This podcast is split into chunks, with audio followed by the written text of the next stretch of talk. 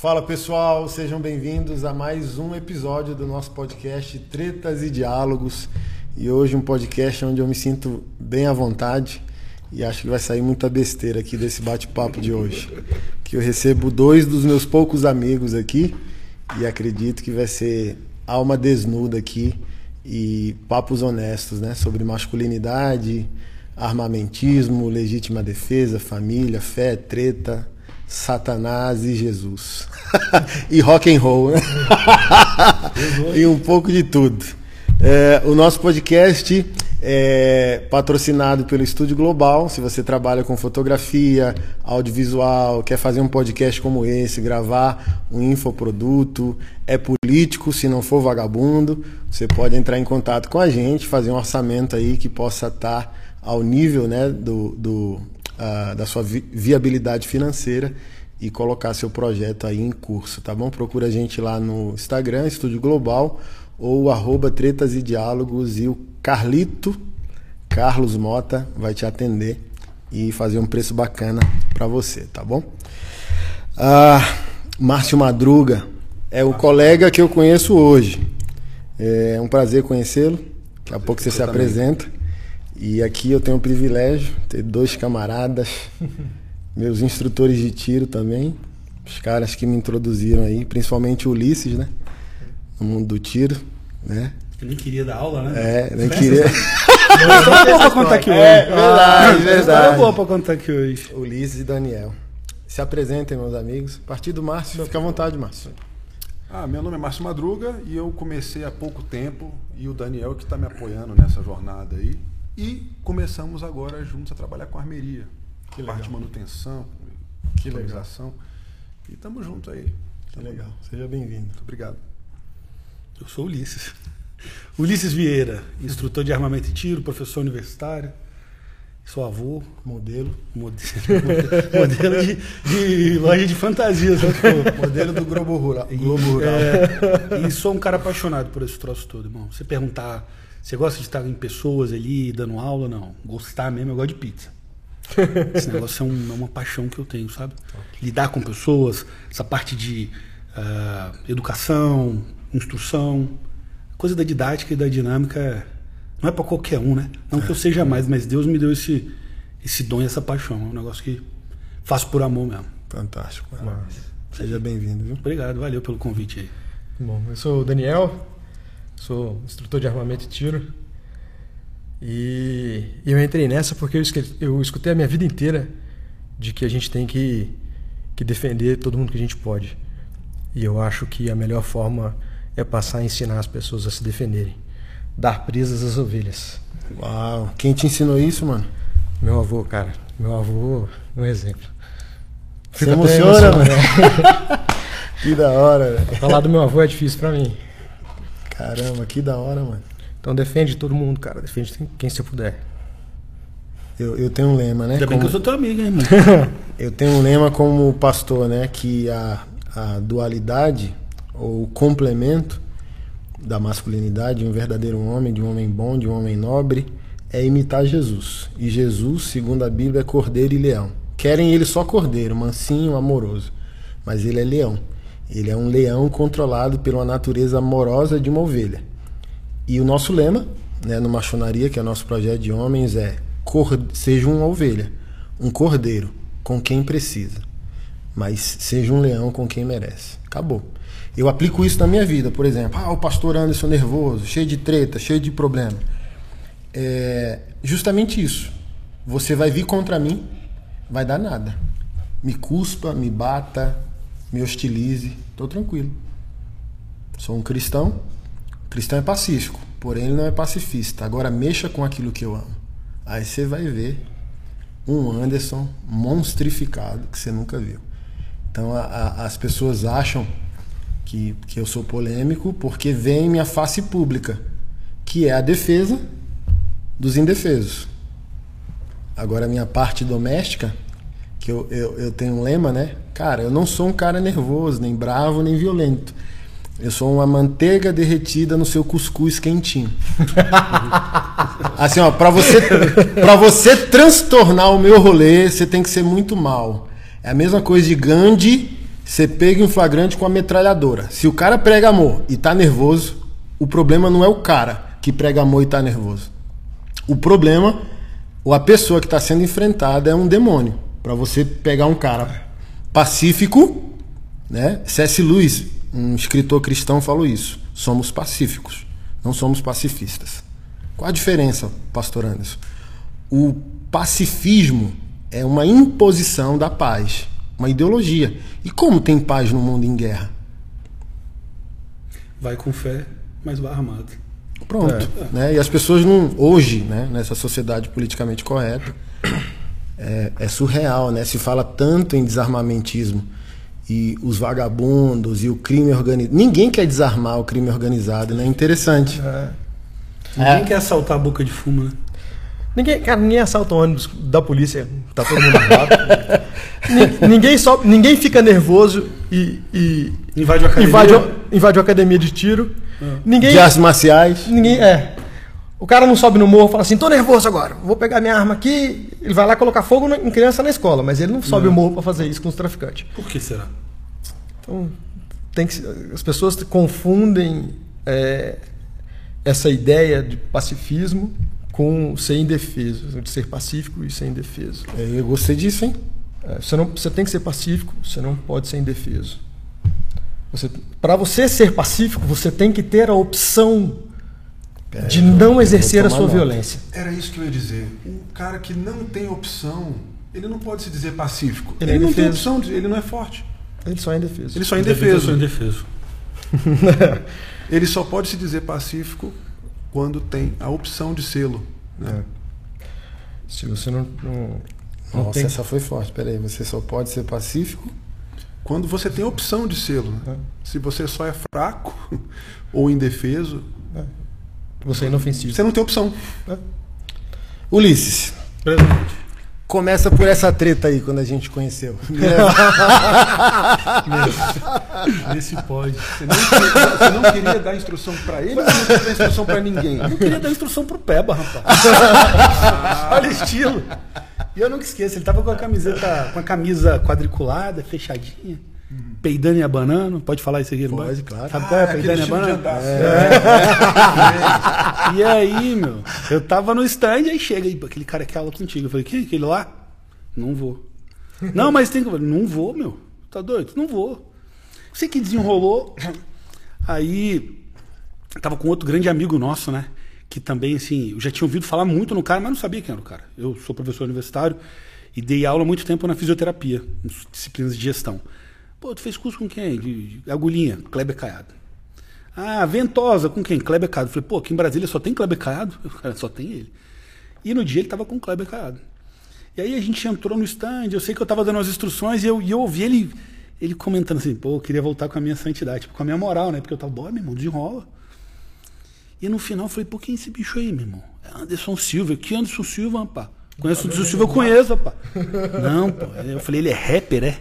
E o pessoal querendo tirar foto, lembra? Funkeiro. Pessoal, pode tirar foto, não sei o que. Eu, pô, tirar foto, cara. Aí eu, pô, meu irmão, quem é esse bicho aí? Ele é rapper? O cara não, pô, ele é pastor. Eu, Hã? pastor? E aí tinha a história de tirar uma foto. Eu falei, não, vou tirar foto rindo, não, pô. Tu vai ficar tirando foto rindo. E aí eu tô lá com a foto psicopata, né? Aí daqui a pouco ele falou alguma coisa e eu sorri. E ele postou a foto, foi num sábado, lembra? Uhum. Ele postou a foto, era logo pouco antes do almoço, ali no horário do almoço. Cara, do nada meu Instagram fez assim, aquele monte de gente. Eu falei, rapaz. O da tua história. eu não sabia. E aí, meu irmão? Eu falei, clonaram meu Instagram, meu irmão. Alguém tá pagando pra aquele negócio de pagar pra, pra ter seguidor? Eu falei, não é possível que fizeram isso meu, meu Instagram errado. E uma galera. Anderson Silva pastor. Eu falei, meu Deus do céu. E eu alucinando com ele, alucinando com ele no stand, lembra? Uhum. Bora, meu irmão, faz direito, pega assim. Pô, faz... Eu não tava. Assim, eu não fui grosseiro, mas eu não tava nada gentil, né? Pô, vamos nessa, meu irmão, faz o negócio direito. Pastor Anderson Silva e eu zoando com Peba. Sabe que eu conto essa história em todo lugar que eu vou, né? Sim, sim. Onde eu vou ministrar palestra ou uma aula qualquer, eu, eu falo muito sobre isso. Cuidado com o estereótipo. É. Meu, mas a culpa não é nossa. Estereótipo, meu amigo. Tá aí no mundo e cara, cada um. Comecei estatística. Pô, os caras vê o Ulisses e vê o Daniel, barbudo, fortão, cara até bonito. Aí vê o feião, essa cara de doido que eu tenho. Meu irmão, já fala, pô, todo mundo cara de retardado, todo mundo quer arrumar uma treta comigo. Porque eu tenho cara de retardado. Estereótipo. Eu não sou tão retardado assim. Tu acha que eu sou? Não, não. Sou? Eu te conheço. Mas qual que é essa fita aí das estatísticas? Explica aí pra gente. Cara, é estatística. Você entra, você entra numa favela, é, o cara que vem de assaltar, ele segue um estereótipo. A abordagem policial é feita com base em estatística. Porque aí o cara me coloca assim, ah, a, a polícia é racista. Cara, desculpa, mas você, se você for ver a nossa população carcerária, ela é predominantemente de pessoas de classe baixa e negros. Então, quando o policial ele entra numa, numa, numa, a gente também, você entra numa rua. Eu já, cara, vamos falar. Eu era andava de skate, roupa rasgada, boné Estilo na Peba, cara- né? Peba Playboy, pra caralho. né? O que acontecia? Eu andava na rua, isso com, com 14 anos de idade, as pessoas passavam pro outro lado da rua. Mas tu tomava banho ou não? Diz que skatista não Aos banho, sábados, né, Ah, cara? Mas skatista acontece. Era, era banho, É, é, o banho cara, sabático, assim, né? As pessoas, Adventista. as pessoas passavam pro outro lado da rua. Por quê? Porque eu tava dentro daquele estereótipo. E quando você vai, vai sofrer uma abordagem, o cara, tem um vídeo seu quando uma pessoa vai parar para pedir uma informação, você tava numa região mais complicada. Outra treta. O que acontece? Cara, você bate o olho e você é abordado. Meu irmão, na hora. Aquele dia foi pesado pra mim, sabia? Na hora.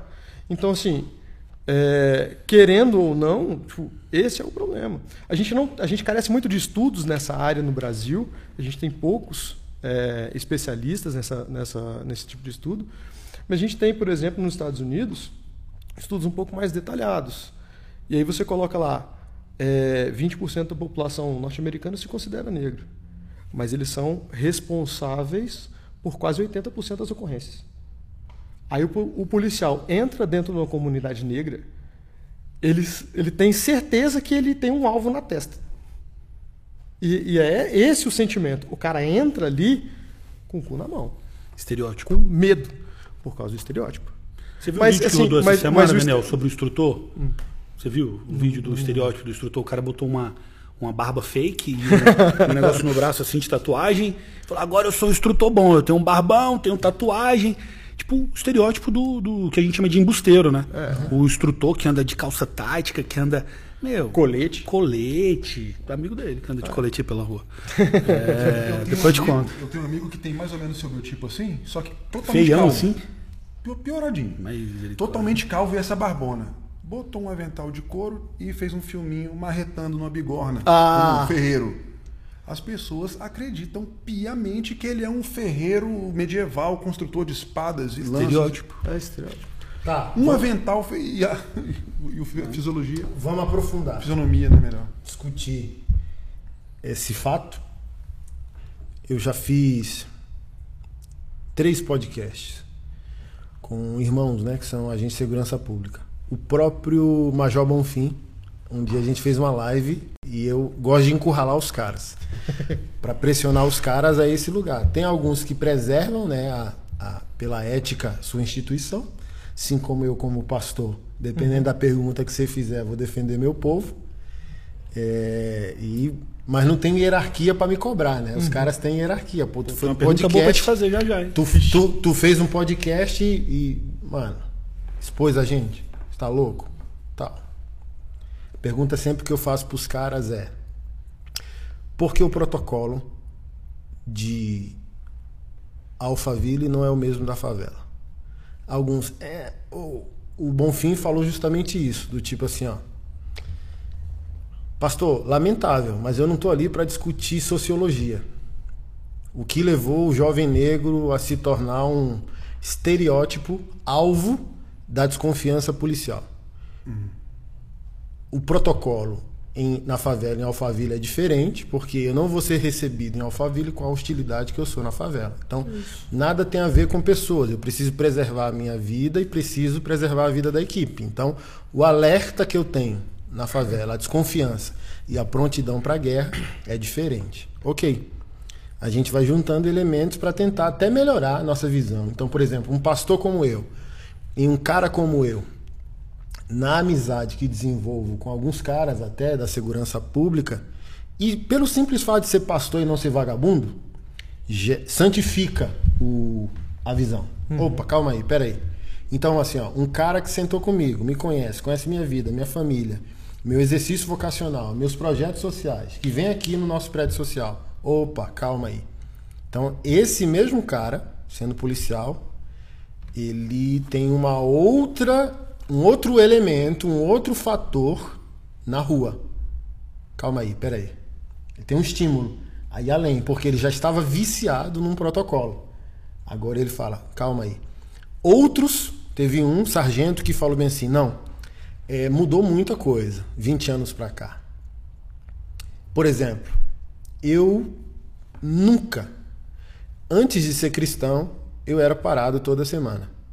Sou cristão há 21 anos, eu nunca fui parado, com a exceção de uma vez que eu falei, ó oh Deus, saí de uma célula, é, irmãos ali, em Riacho Fundo, 10 irmãos orando, aí saí eu falei, nossa, faz tanto tempo que eu não sou parado pela polícia, saudade.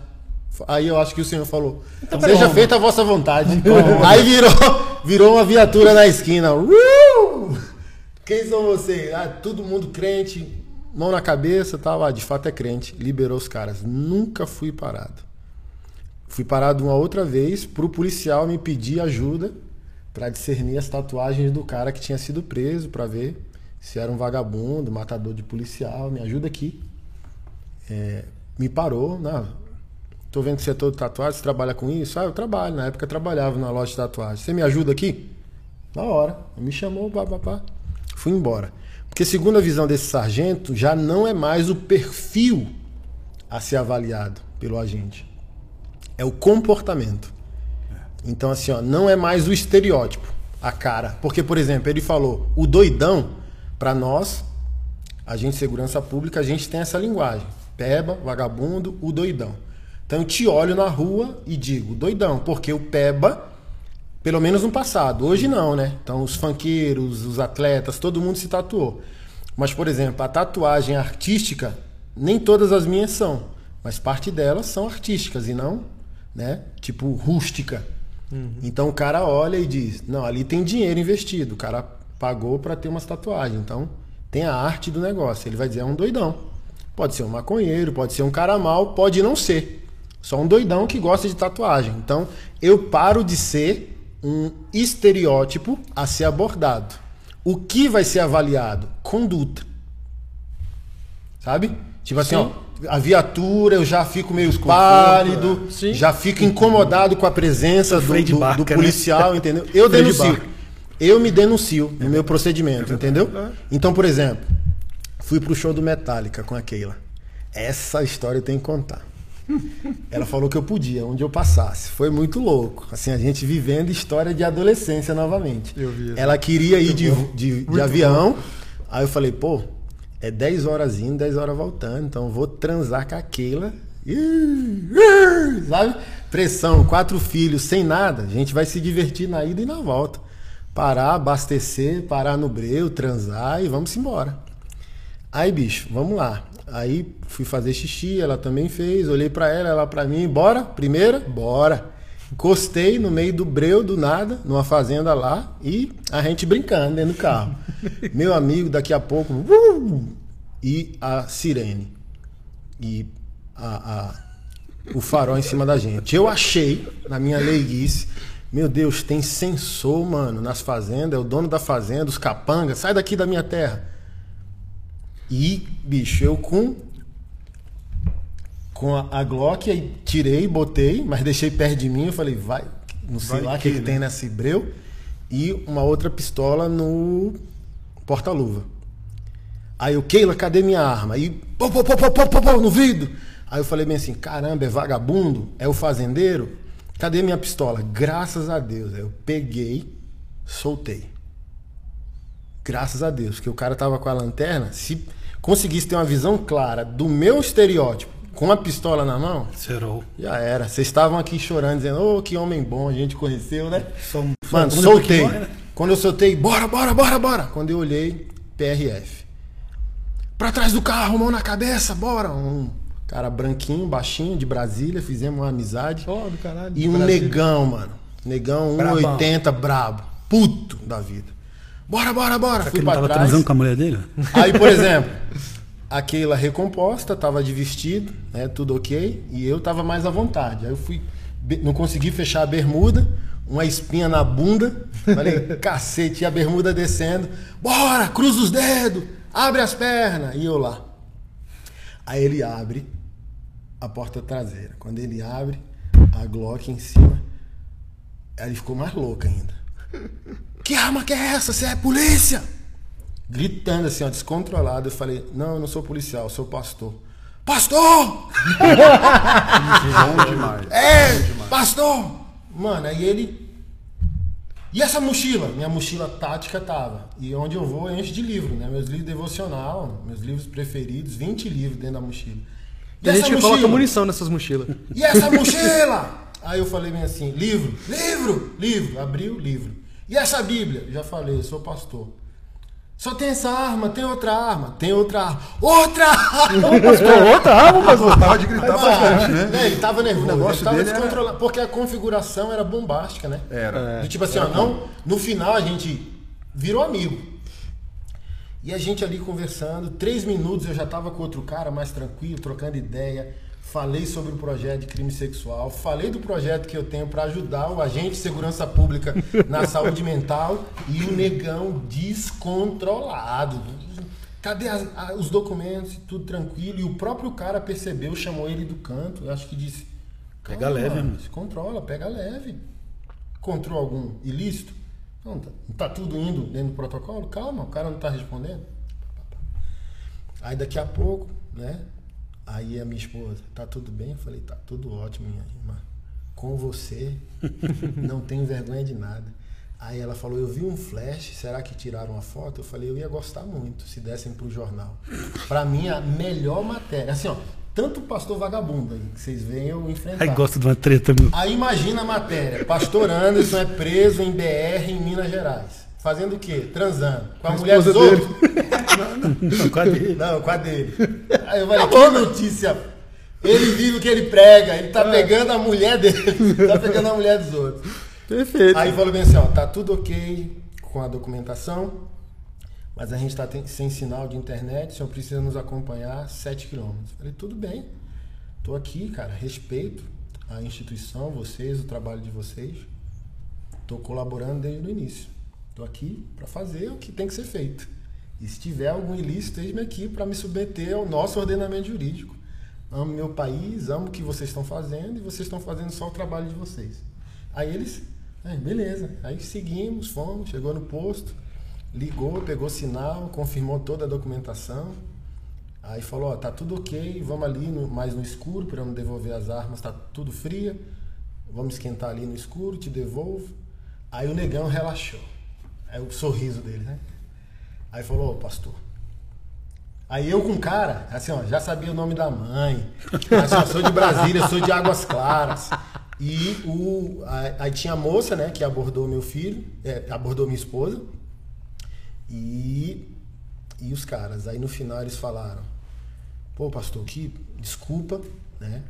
Mas assim, Isso foi em qual estado? Minas? Minas. Se fosse o contrário, pastor, existem quadrilhas especializadas na BR.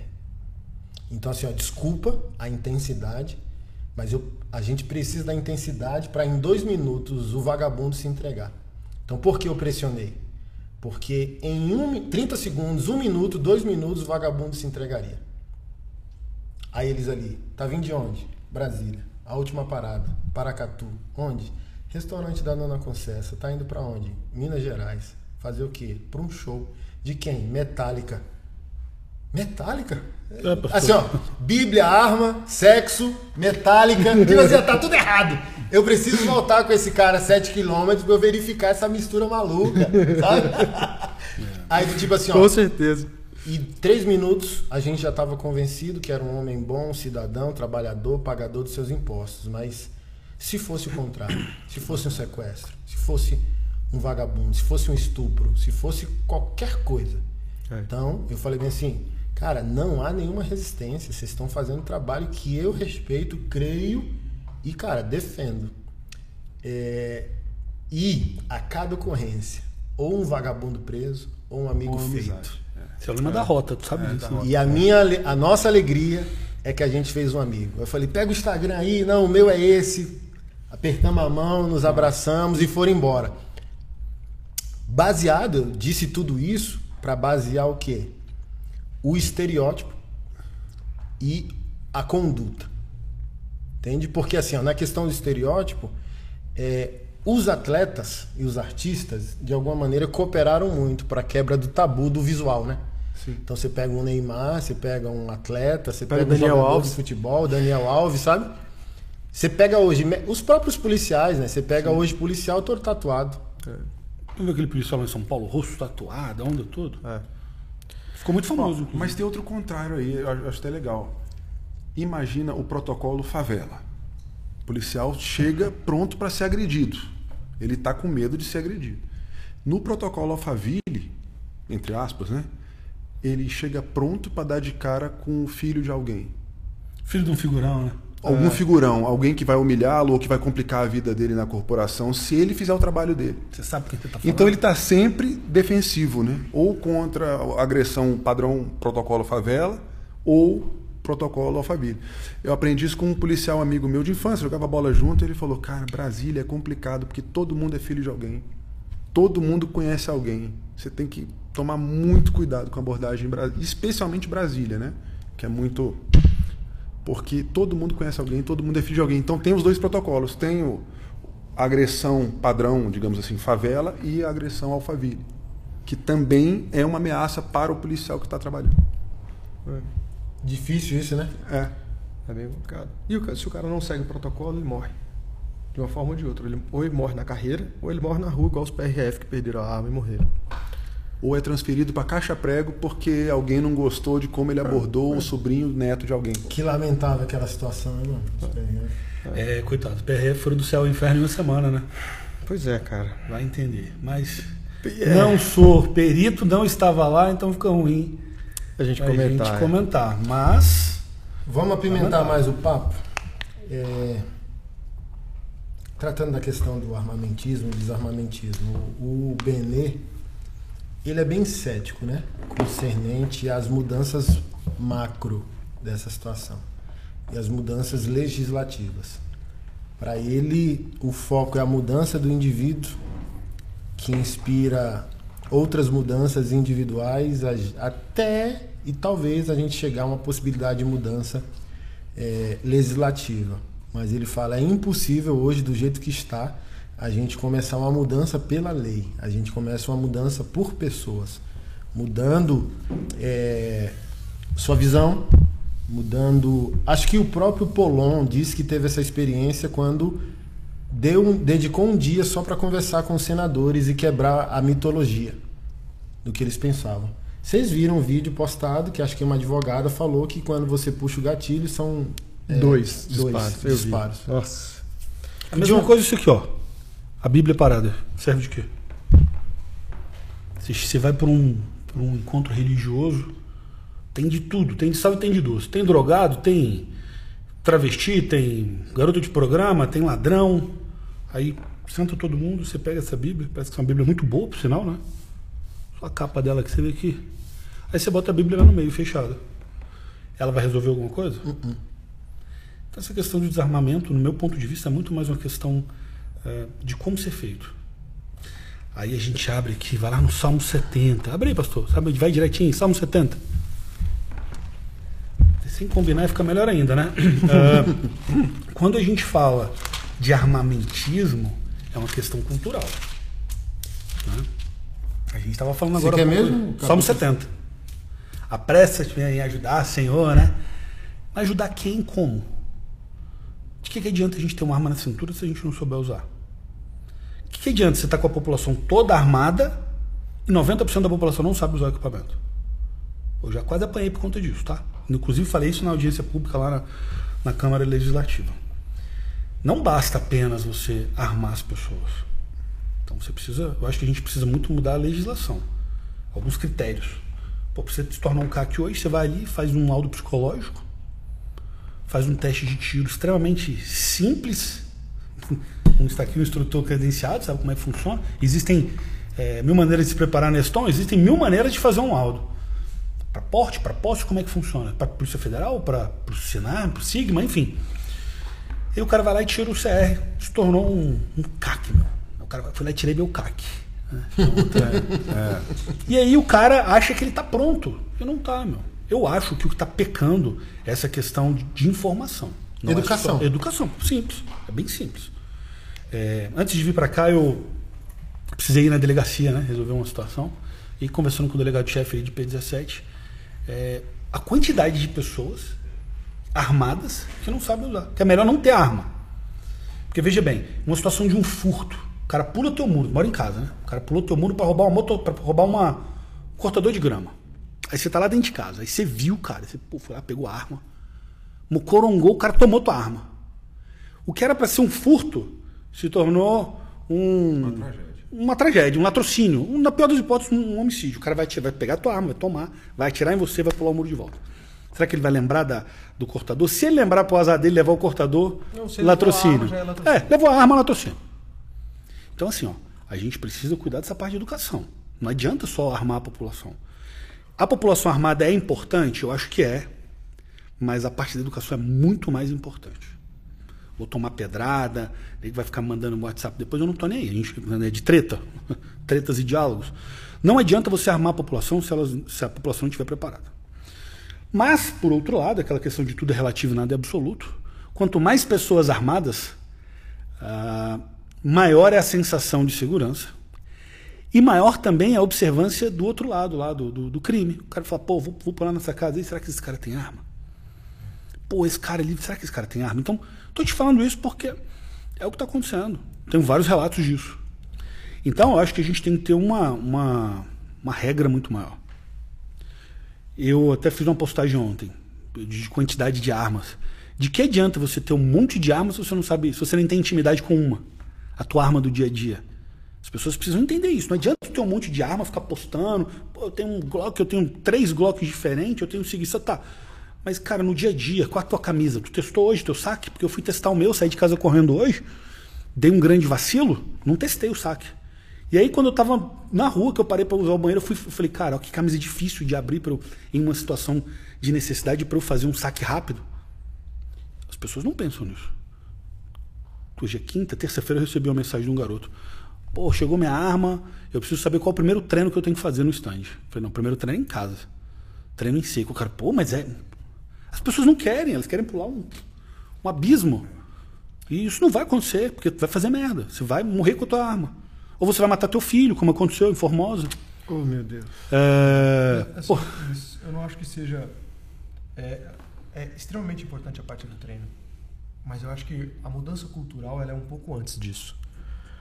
É, assim como os cristãos tiveram que passar 40 anos no deserto, a gente não vai mudar isso do dia para a noite. A gente vai precisar de geração. concordo. Não é só uma questão de treinamento. É a pessoa tem que enxergar que esse é um exercício de liberdade.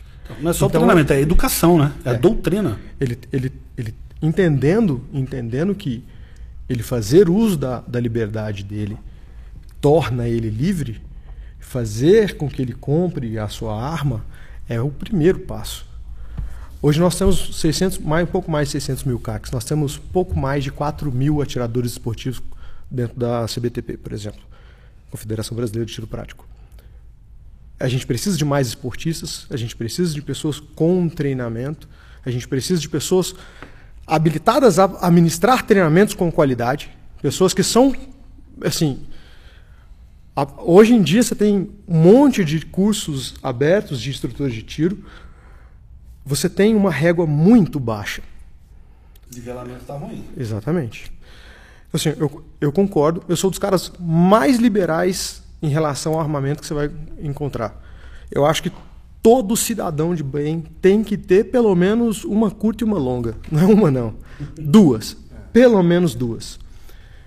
É, a questão do porte. Eu concordo, tem que ter mais treinamento. Eu acho que deveria ser institucionalizado escola de tiro e o cara tem que fazer, no mínimo, o curso básico de tiro, saque velado, combate veicular. No mínimo, para menores de 25 anos, retenção. Porque o pessoal mais velho não vai ter disposição para sair sangrando e chegar no, no, no dia seguinte de olho roxo no trabalho. Mas a galera mais nova que está entrando nesse meio, eu acho que devia ser obrigatório. É carteira, para mim tinha que ser igual carteira de motorista. Então dá um treino. Faz o treinamento, passa na prova e ele tem que ser um processo sério. A gente Transporte. para o porte. Mas para posse, meu brother, quanto mais melhor isso vai estabelecer mercado interno, isso vai começar a estabelecer a, a cultura armamentista. O cara pode até não saber usar. Você acha que todo redneck norte-americano sabe usar? Não. Mas, porra, o moleque com 15 anos de idade ganhou um 556 para caçar esquilo na árvore. E aí, esse cara que ganhou um fuzil com 5, um 556 com, com 15 anos de idade, quando ele tiver 30, mesmo que ele não treine com a, com, com a exigência que a, gente, que a gente faz, ele vai saber mais do que muita gente. Sim.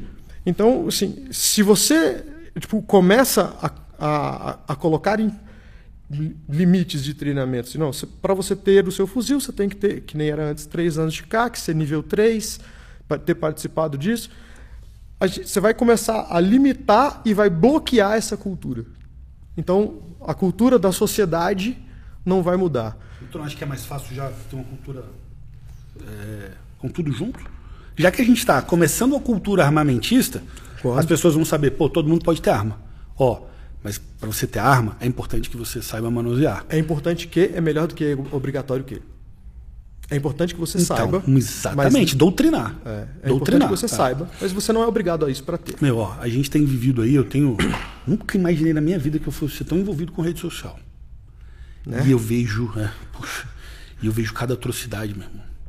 Eu vejo os caras que acabaram de se formar. Eu não tenho nada contra quem formou há pouco tempo, não, como instrutor. Mas o cara acabou de se formar, não busca, o cara não busca é, aprendizado. Eu, eu invisto, cara, o ano passado foi mais de 50 mil reais em cursos. Eu como aluno. Aí o cara não procura isso, não faz nada e começa a ministrar curso, aí faz propaganda. Primeiro, é, umas loucuras de firulas. Meu irmão, qual que, eu, qual, qual, qual que eu tô? Tô lá aqui. Qual, fala aí pra mim qual que eu vou estar. Tá lá? Deixa eu te falar. Firula é coisa pra idiota.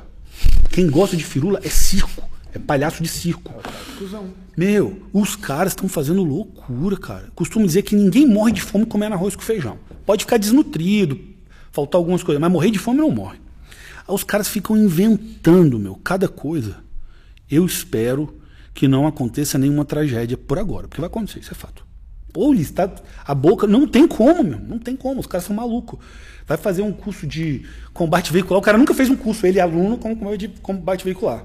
Aí ele procura na, procura na internet, pesquisa, pesquisa, pesquisa. Assiste meia dúzia de vídeos. Meia dúzia de vídeos. e, a- a- lembra do, do- do- vocabulário, porque, pô, se você pegar Tropa de Elite 1 e 2, eu, eu, eu, eu, eu vou narrar o filme todo pra você. Vou falar, fazer a fala de todo mundo. Aí o cara contatou, aí desce com a arma assim, ó. Aí ao invés de fazer o tempo index, É. o cara aponta a arma para a própria cabeça, o retardado, desembarca. Tu vai fazer um curso de combate veicular com quatro pessoas, duas na frente, duas atrás, o que tá atrás varrendo as costas do outro, varrendo o que a gente fala é apontando a arma para as costas do outro, que é uma quebra de segurança. Meu irmão. E bota na internet. Aí fica o cara dando cambalhota. Pô, pega um equipamento, pega uma arma, fica fazendo dancinha no Qual é TikTok. delegado Não, que meu irmão, você tá doido. Esculhambado em São Paulo. É o... Ixi, essa treta deixa eu É, a galera, a galera não perdoou. É Que que o ele padrão. Ai, qual é o nome do cara? Da Cunha. É, o padrão da cunha de segurança. Não, não, não, não. Os tratamentos também. É, mas então, mas assim, é porque ele tava numa viatura embarcado na frente e varrendo a viatura da frente com o fuzil, lembra? E apontando a arma pros outros, enfim. Mas isso a gente vê muito. Então, é, eu conheço muita gente. Um outro público que está vindo muito, que tem um outro, outra coisa que a gente tem que derrubar. Ah, a CAC atira mais que polícia. Para de falar bobagem, bisonho. Primeiro que polícia não vai treinado para sair atirando em ninguém. Então, vamos deixar isso claro. O policial ele não tem eh, apoio do Estado para poder treinar.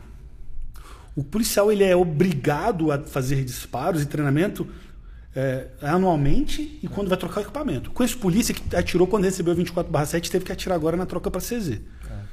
O cara tinha não sei quantos anos que não dava um tiro. Isso ele me contou. Não vou falar teu nome não, porque eu não sou muito fofoqueiro. Mas eh, são, são questões que são do mundo do tiro. Pô, tem vários alunos policiais que os caras, é, eu sou polícia, eu tô aqui, eu fico, meu, o que esse cara tá fazendo aqui? Os caras não têm humildade de chegar e falar, meu, eu fiz o curso de formação. Porque os caras no curso de formação para polícia, eles se preparam para ser policiais. Fardado, arma ostensiva, embarcado numa viatura. Vagabundo vai cair para dentro de uma viatura? Não vai, meu irmão. Vai assaltar um cara fardado, ou com distintivo, ou com a camisa da Polícia Civil? Não vai. Não, não vai aqui em Brasília. É, mas a gente. Vamos falar da nossa realidade aqui. Apesar que o programa tem abrangência, né?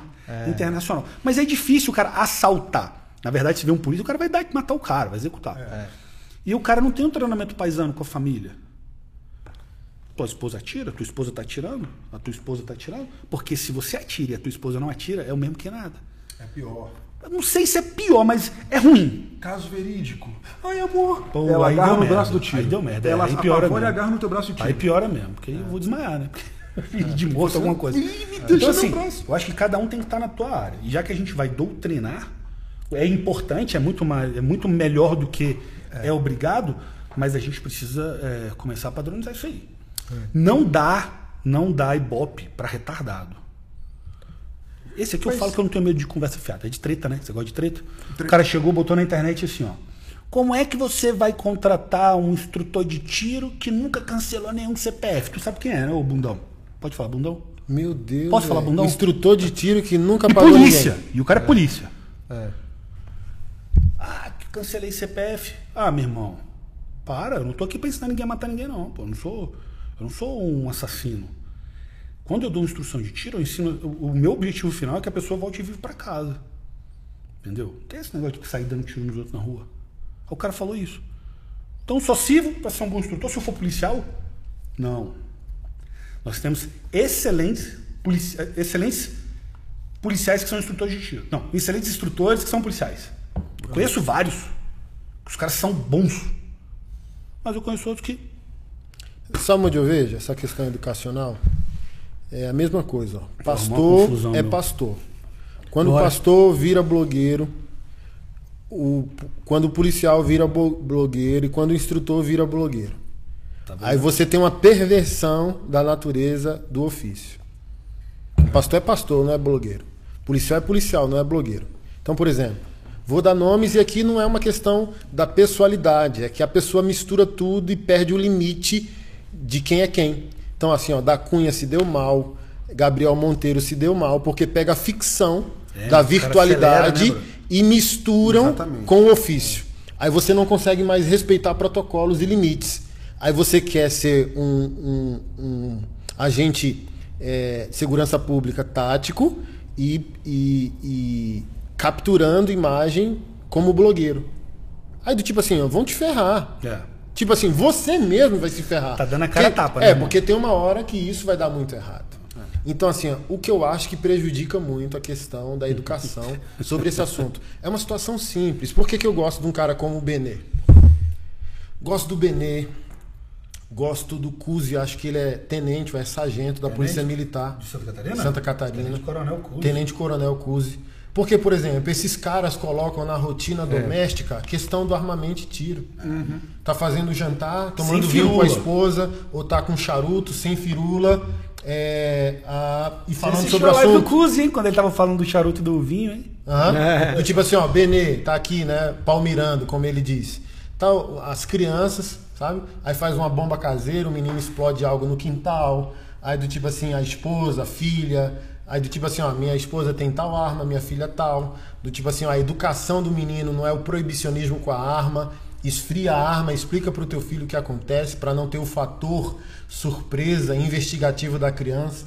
Aí ela pega um armamento quente, como o pai nunca quebrou o tabu com ela, ela mesma faz uma besteira. Então esses caras colocam de maneira ordinária, doméstica, a simplicidade do assunto. E onde que eu acho que a gente atrasa e aumenta o preconceito contra nós, agora falando de opinião pública, botando a questão do armamento no protótipo de violência. Aí eu volto ao que você falou sobre o policial. Ah, apagou alguém? Por que, que a gente tem que ser violento porque é armamentista? Por que, que a gente tem que ser troglodita? Por que, que a gente tem que ser machão? Exatamente. Entendeu? Por que tem que estar cara toda marrenta, né? Todo, todo é, embusteiro que a gente chama. E outro extremo é o que eu falei, da virtualização da vida, a Matrix, né? A necessidade de lacrar e tentar lucrar com estereotipias. Então a gente vira blogueirinho do assunto e não traz mais fundamento técnico sobre a questão. É igual assim, ó, na minha vocação, que é o, o pastorado. Se o cara se engessar e viciar no virtual, ele já não é mais um pastor mesmo de verdade, ofício, de ensino, porque ele fica agora querendo produzir volume virtual para lacrar e lucrar. Ele virou instrumento da ferramenta Pronto. e não o contrário. E o grande vilão? Aí ele queima o filme. É. E o grande vilão? Esses dias eu conversando com um cara, pô, mas tá difícil ser polícia, né? Tá difícil, o cara tá difícil. Porque antigamente isso aqui servia pra tu ligar, mandar um SMS. Hoje em dia todo mundo tem um celular. Polícia desembarca da viatura, já tem três, quatro filmando. Você sabe que isso aqui acabou com os filmes do James Bond, né? Ah, é? Porque antigamente ele tinha um aparelhinho de agente secreto que ele tirava microfotos de documentos secretos. É verdade. Ele, ele tinha um radar que ele andava pela cidade e mostrava É onde inimigo verdade. estava no localizador. Ele tinha um, um comunicador com a base dele que ele descobria as coisas e recebia fotos. Todas as- os gadgets, né? Aqueles ah, traquitanas ali do agente secreto, o celular tem câmera, tem filmadora, tem né? GPS. É, é, e, Aí- o celular virou vilão, irmão. É, e acabou. Virou vilão. Porque Acabou hoje em dia, é, qualquer situação que está na rua aí, o povo começa a te filmar. No filme, bandido assaltando, salvo, é raro as exceções, como aconteceu ontem lá em Minas, né? O pessoal filmando das janelas e tal. Mas ninguém vai na boca de filmar o traficante. O vizinho não filma o vizinho dele traficante lá na esquina. Entendeu? Meu, o celular também é igual pra criança. Meu. Menino com o celular na mão não tem muita coisa pra Já fazer, era. não. Já era. Assim, e voltando ao assunto, o quanto de irmãos na fé, no meu caso, quebraram o tabu só pela a minha exposição do assunto. Reflexão, ou foto com eles quando eu tô em Um algum curso abençoado, tinha quatro tal. pastores, né? Entendeu? Aí do tipo assim, ó, você vai quebrando o tabu. Isso é educação. Você está quebrando a mitologia. Caramba, o pastor Anderson é do, do mundo tiro. Quebrou. Não falei nada ao mesmo tempo que eu tô falando. Cara, ele é pastor. Um pastor não é violento, é pacífico, não é pacifista. É o que eu sempre falo, cordeiro e leão. Ah, agora eu entendo a metáfora dele de comportamento. Vai ser violento, eu chamo de violência santificada. Que é uma estupidez parando uma estupidez maior. Acabou. Estupidez aqui tem. Mas o pastor- né? Porque, por exemplo, vamos lá. Ai meu Deus, o cristão é pacífico. Botar uma bala na cabeça de Hitler seria um ato cristão ou um ato satânico? Não faço a menor. Quantos judeus morreram? Não faço a menor ideia. Quantos Não, judeus Eu morreram? não faço a menor ideia do ato, porque a gente. Qualquer resposta que a gente der é uma foto. E a coisa toda é um filme, né? A gente não pode falar de Mas uma- a gente, assim, ó, o ser humano não quer discutir a ética das coisas, ele quer discutir a, a estética das coisas. Então, por A exemplo, estética. ai meu Deus, A gente, meu amigo, mais templário. Meu amigo, A gente precisa de mais Você poderia botar uma bala no Hitler e ir pro culto, adorar a Deus, porque foram 6 milhões de judeus que foram mortos. Então, assim, ó, a conta é extremamente fácil, sabe? Mas, por exemplo, não tem um homem que queira, pô, aí Deus levanta um, um Winston Churchill da vida, ah, Deus levanta um Dietrich Bonhoeffer, que foi um pastor que participou de uma operação para matar Hitler, não conseguiu. Hitler descobriu e mandou matá-lo. Por quê? Na guerra, a ética muda. Sim. Porque, por exemplo, é, eu conversei, conversei com um agente de segurança pública de renome no país, dizendo, cara, entrei no Jardim Gramacho e uma fila de traficantes pedindo oração para mim. É, duvidaram que eu era pastor, depois é, reconheceram que eu era pastor e tal. E foi passando um guri de 8, de 11 anos, com fuzil. Meu filho na época tinha 12. E aí, bicho? Vocês numa operação, Rio de Janeiro, e ter que matar uma criança. Criança. Aí ele falou bem assim: Pastor, infelizmente, esse não é o raciocínio no campo de batalha. Qual o raciocínio no campo de batalha? Não importa a idade do inimigo, ele porta um fuzil. E ele colocou a segurança macro em risco, a minha e da minha equipe. Então, por exemplo, é, não tem o raciocínio compassivo no campo de batalha. Há o raciocínio de propósito. É, não, mas esse é um, esse é um problema. É, só te Que interrompendo. volta lá no, no tópico do, do estereótipo. Mas volta- esse, volta esse, esse é um problema que os soldados norte-americanos enfrentam quando vão à guerra. Porque é isso que eles encontram. Crianças. no- Criança crianças. no campo de batalha, a mulher coloca uma criança para levar uma bomba andando. Tu lembra daquele filme lá do, do sniper Do americano sniper. lá com Chris Kyle? É isso aí. É isso aí. Aí? Esse é o dilema que o cara enfrenta. E tem um filme- E se ele, se ele não atirar, o pelotão dele morre. Sim, e, e a- na, na- o que acontece nas incursões em favela no Rio de Janeiro é exatamente isso. Você tem um moleque de 12 anos de idade com um radinho na mão e a pistola na cintura. Aí o policial vai lá pega, e, e pega esse menino. Mas tem outros 30 com uma porcaria do telefone Filmando. filmando e, e delatando. Ó, o fulano foi ganho aqui pela polícia. Os traficantes já estão se armando em cima. Então, e, o, e o- se o policial não atira no cara que está com a arma em cima do morro, tipo, ele vai, ele vai acumular um monte de problemas, porque tipo, não, para a segurança da equipe, para a segurança da operação, e vai falhar, eles vão ter que ir embora. E, e se você não fizer, você mantém a comunidade em risco. É, para vocês que são instrutores, o cara idiota, ele é minoria no mundo tiro? Não. Não, não. Eu acho que é. Não. O cara queima filme que prejudica a gente na Mas opinião pública. Nós somos então, então vamos deixar de estar corrigir. Nossa, ele essa é está na internet. O É. cara que está na internet mostrando é maioria. Ele tem, Sabe ele, por quê? ele é minoria, mas ele tem mais exposição. É, mas olha só. Ele é mais exemplo, expulso. o Ele acaba ficando Vou maior. dar o exemplo do Daniel. Não vou me usar não, porque eu não sirvo como exemplo. Mas o Daniel é um cara que é do tiro, um cara sério, um cara que está começando agora a usar as redes sociais. Mas é um cara que tem história. O cara é mais na manha. Eu não, eu já boto na rede social mesmo, mas você não me vê fazendo firula. E eu nem tenho tempo para isso. Uma coisa, ó, eu aprendi, posso estar errado, também volto à história do tudo relativo e nada absoluto. O cara que tem muito tempo para ficar postando muito na internet, ele não está produzindo coisas boas aqui. Ele está tá usando muito tempo dele útil com a internet e esquece um pouco do que é a real produção. Então tem caras, meu, que o cara tá fazendo muita bobagem e o cara tem muita disposição. Por quê? Ele não consegue montar uma turma decente. O cara não tem, ele não tem, ele não tem que é, é, pegar o tempo dele para ficar organizando um curso, que a gente sabe como é difícil organizar um curso. Curso com, com uma boa quantidade de alunos, com uma logística bem feita, Conteúdo. conteúdo, né, coisas sérias. Eu eu não tenho tempo para ficar. Às vezes eu falo, meu irmão tinha que ter postado o negócio ontem. Igual postei hoje, era, que era para ter postado ontem. Quero postar mais, mas eu não tenho tempo, porque eu estou produzindo coisas é, é, de valor. Mas o idiota, o idiota não tem o que fazer, pô, não tem aluno, aí ele filma, ele fazendo firula no clube de tiro, que aí também vem os donos de clube, presidente, que às vezes vê o cara fazendo merda, às vezes nem vê, mas deixou o cara postar, vai queimando o filme, irmão. Igual essa história do contato, o cara descer e grita, meu irmão, você rodou, entendeu? É o cara ficar dando tiro, manobra ferrolho, dá um tiro, manobra. Não, o cara não pode deixar Foi isso. sensacional. Esse é... É, enfim, eu tô falando de coisas Mil- bobas. 1911 Pump. É, eu tô falando de coisas assim, bobas, mas é, é o cara que, pô, leva uma criança, bota na linha de tiro, a gente sabe que a legislação não permite menores de 14 anos na prática do tiro esportivo. É, logo, logo vocês vão ver a Helena.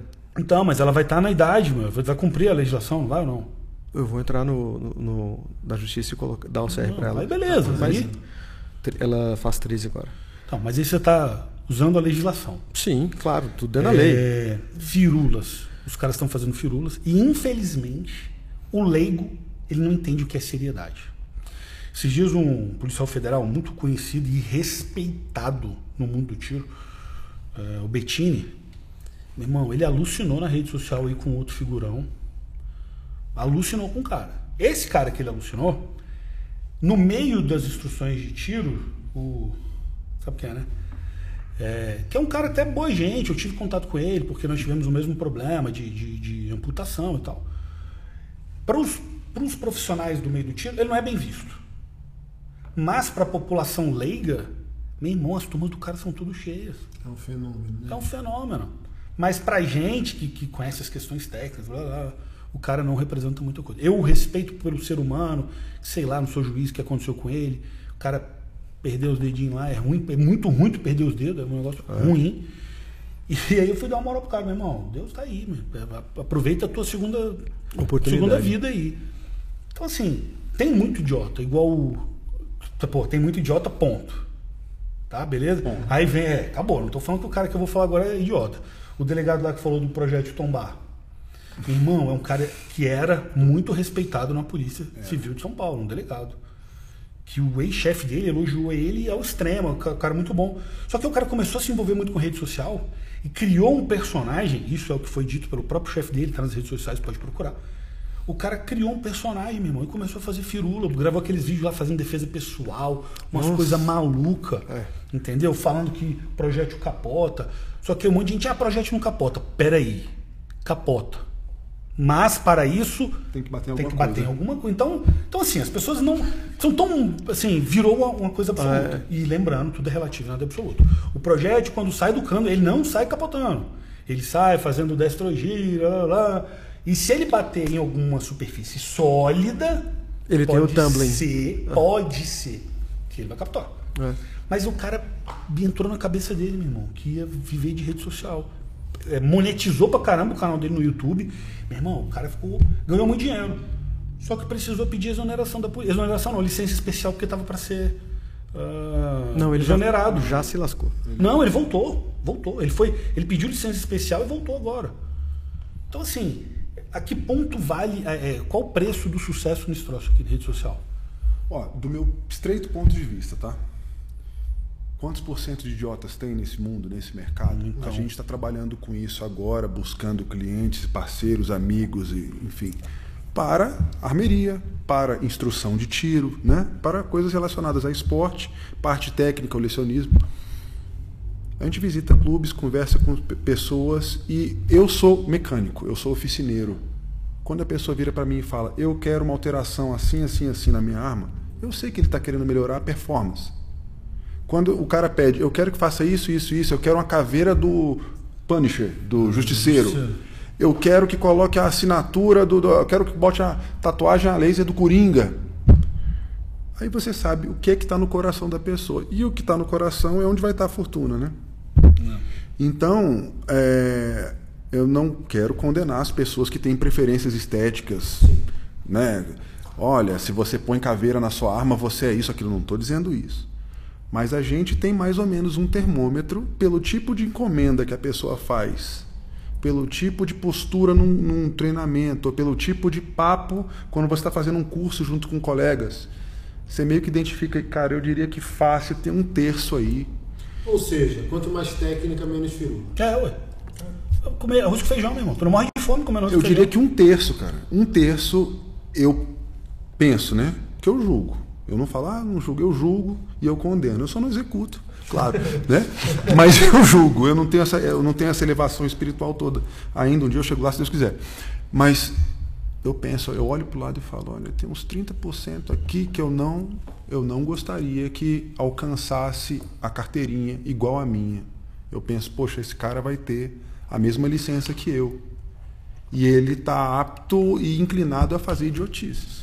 Mas sabe Eu chamo, história... eu chamo o cara, o cara da quinta série. assim. Mas sabe aquela história do cara que vai, é, vai padecer por falta de, de conhecimento? Sim. O cara vê o Daniel. Posso usar como exemplo, Daniel? O cara, o Daniel, é um cara sério. exemplo. Um cara que não é de ficar botando muita coisa na internet. Aí o Daniel vai lá e coloca o curso dele, faz a publicidade do curso dele. Simples. Curso, Daniel Fens, equipe Fens e tal. Curso de operador de arma de fogo, bota lá o que vai fazer. Aí o Zé Mané aqui, Obrigado pelo jabá, mano. Pô, tá aí, meu irmão. Os melhores de Brasília, inclusive. É, aí o idiota vai lá e bota um vídeo pulando, dando, é, carregando tora de madeira nas costas, rastejando na lama. Ah, meu. Tá maluco, rapaz? É um curso de operador de arma de fogo. Você vai aprender a manusear um equipamento. Não vai ser caveira, não, pô. Nem Rambo, né? Nem Rambo. Aí o leigo. Aí, aí- polícia autônoma. É, aí É, polícia autônoma. Polícia, é, polícia privada, né? Aí o leigo, coitado, ele fala, pô, o Daniel todo sério. Não, meu irmão, eu quero fazer a firula lá, gás na cara, pagar 10. Infelizmente, isso acontece. aí o que acontece? Isso tudo é público. O cara quer fazer a escolinha do Rambo. Cara, beleza, faz a sua escolinha do Rambo, mas não põe o nome, é, curso de instrutor, curso de operador. de- Põe Ué, lá a mas tem, meu. colônia de férias Não, do os caras gostam, os caras fazem. E aí o desinformado vai lá. Porque não é mais divertido? Pô, deve ser mais divertido, pô. O cara ficar rodando, pulando, gritando, gás na cara, bomba. Meu, É sedutor, né? É sedu... Pronto, você falou tudo, é sedutor. E o leigo, meu irmão, ele vai. Ele vai. Vamos lá. O, o fiel, ele quer na igreja do pastor que fala, ou do pastor que grita, que faz milagre, que faz acontecer. A pergunta que eu ia te fazer, inclusive, aproveita agora. O cara que estava lá pregando e Deus mandou dizer que no celular do pastor tem foto dele no motel com a irmã. Meu irmão, que fita foi aquela? Teve isso, né? Ô, você não viu, não? Mó, mó treta aí. Tipo assim, ó. E era real? Era? Aí o que acontece? É assim, ó. É. local, ele não queria, aí olha só, é assim, ó. O Márcio cara me convida. profeta mesmo, é, anunciou? pois é. Então, o Márcio é o dono da igreja. sabia da informação? Não, eu não sei, então. É que tá. Mas com elô legal. É, assim, ó, você é o dono da igreja, você é o pastor da igreja, você chama Ulisses. Aí eu chego Manda lá e tô ter pregando, aí fala aí, Deus mandou dizer que no teu celular, pastor, tem foto sua com aquela. Meu, e apontou.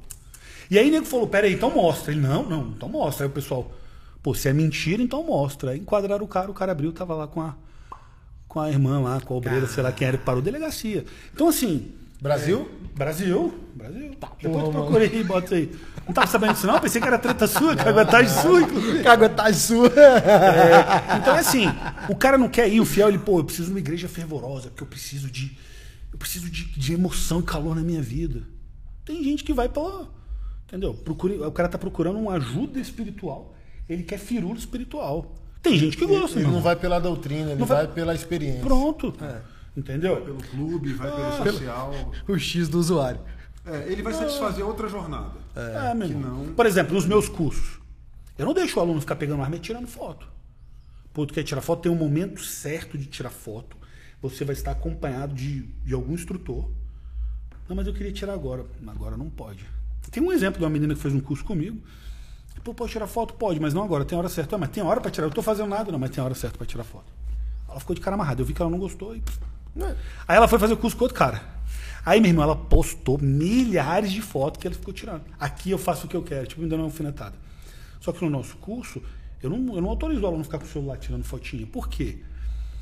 Primeiro que ele tem que prestar atenção no que está acontecendo. Segundo, às vezes eu estou aqui apontando uma arma para lá, fazendo a demonstração, ou para cá, e o ângulo que ele está tirando a foto de lá, a arma está apontando para o Márcio. Parece que tá varrendo.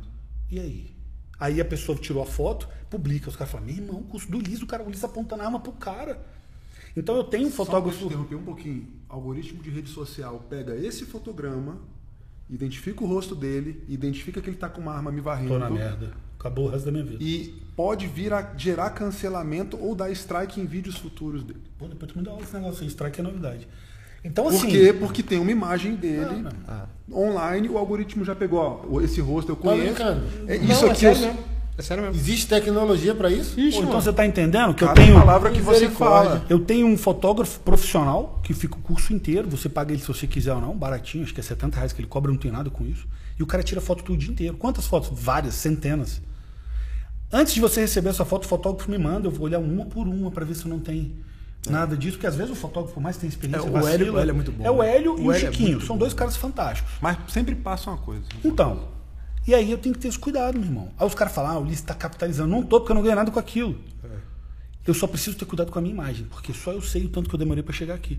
Para ser convidado para participar de um, de um programa desse, com olha só autoridade. Quem sou eu no jogo do bicho? O, o- Daniel é um instrutor credenciado na Polícia Federal. Eu não sou credenciado. Então, assim, é, são coisas que eu preciso valorizar. Vou dar aula para um Peba, sei lá quem é o Peba, aí o Peba bota foto minha na internet, olha o tanto de zica que deu pro cara lá. É. Entendeu? Então, assim, até você explicar que focinho de porco não é tomada, Seu nome já foi embora. já foi embora. E só eu Mas sei vamos lá. o Falando que foi sobre chegar até aqui. o efeito psicológico no cidadão brasileiro. Eu, eu acredito, eu chamo isso de a pobreza é emocional. O pessoal fica chateado, porque acha que eu estou falando da pobreza material, que é um estado ah, de suas emoções. Se você tiver positivo, então você vai ser rico, e o cara que é pobre é porque ele é negativo. Não, não estou falando disso. Estou falando de condicionamento comportamental e neuroquímico. Então a gente é órfão desde a colonização. E o surgimento das comunidades e favelas vem disso. Alforriaram o negro. Você está livre. Com o quê? Se dane. Se vira. meu. Aí ali nascem as comunidades, favelas e, e aquilo que já era uma condição de comportamento se torna geografia, hábito, rotina e Brasil. Cultura. Se estabeleceu, se fundamentou. Essa pobreza emocional, ela é generalizada. Ela é a pobreza da ausência financeira? É. Mas ela é a pobreza na riqueza, onde o cara se torna rico sem objetivo e propósito nenhum, tramando, eliminando, destruindo pessoas e por aí vai. Ela é pobreza, por exemplo. Observa isso nos artistas e atletas. O cara prospera e é papagaiado. Exagerado. É. A orfandade, o- o- a pessoa mal resolvida por dentro se expressa por fora. Ouro, sexo, vaidade, banalidade, por aí vai. Na educação, esse efeito é o mesmo. Então o brasileiro, ele não discute ética, ele discute estética, ele não discute fundamento, ele não quer saber a fundamentação das coisas, ele é populista. Então você pega efeito Lula-Bolsonaro, é dois efeitos populistas. Assim, ó, por mais que a gente se encontre num espectro conservador e encontre nele essa pessoa que valida o que a gente pensa de mundo de maneira conservadora, o brasileiro ele não está interessado no verdadeiro político que se formou, que tem uma graduação após o mestrado no assunto. Ele não quer saber de técnica. Ulisses é um candidato político, tem uma técnica. Ele se formou para isso. Que se dane.